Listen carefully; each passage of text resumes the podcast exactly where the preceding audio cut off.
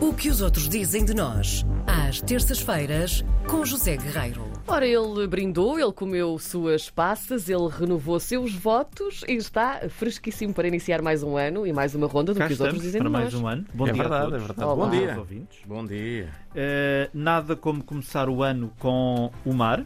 Hum, é verdade. És daquelas pessoas que vai dar um mergulho logo Nem no dia 1? pensar nisso. Há uns quantos. Olha, eu todos os anos digo a, mim mesma- a mesma que Aliás. vou fazer, mas nunca faço. Por isso é que continuas isso, Vocês têm autorização para me internarem. É? Então, Fica aqui dito.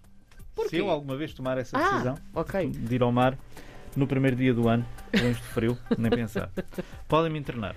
Bom, começamos o ano no mar com um tema que não é novo, não é propriamente uma novidade, mas é algo que muitos portugueses não têm presente, embora saibam, não têm a coisa muito presente na, na sua vida, digamos assim. Uhum. O repórter eh, Richard Good, do- da Euronews, mas na Euronews Green, Hum, Uh, conta que nas águas do Oceano Atlântico, a Europa possui um dos tesouros mais bem preservados do mundo: as selvagens, sim. as ilhas selvagens.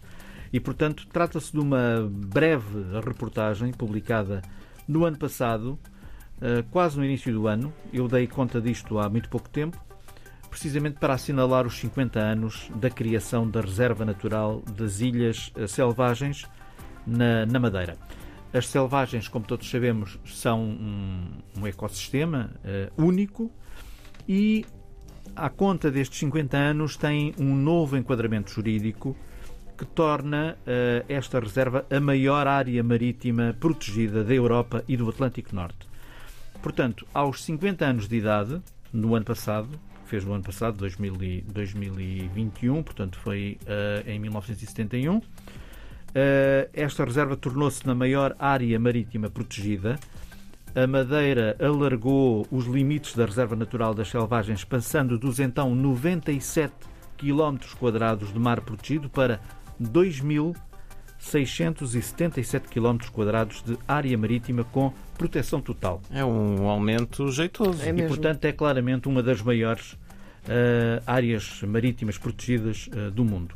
A reportagem tem uma versão vídeo, uma cortesia da National Geographic, e o autor, o jornalista eh, Richard Good, entrevista um, um homem que se chama Emanuel Gonçalves, que é coordenador científico da Fundação Oceano Azul, que diz que, apesar de tudo, tiveram alguma dificuldade em estabelecer áreas de proteção total eh, e é por isso que a área das selvagens, apesar de ter apenas estes 2.679 novos quilómetros quadrados, pode parecer muito dizê-lo, mas no oceano, na verdade, não é.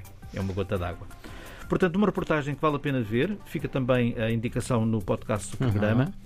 Eh, os mais novos ou os mais distraídos que não conheçam as selvagens, eu gostava muito de ler. Eu também, Também. eu Nunca lá também. fui, não é?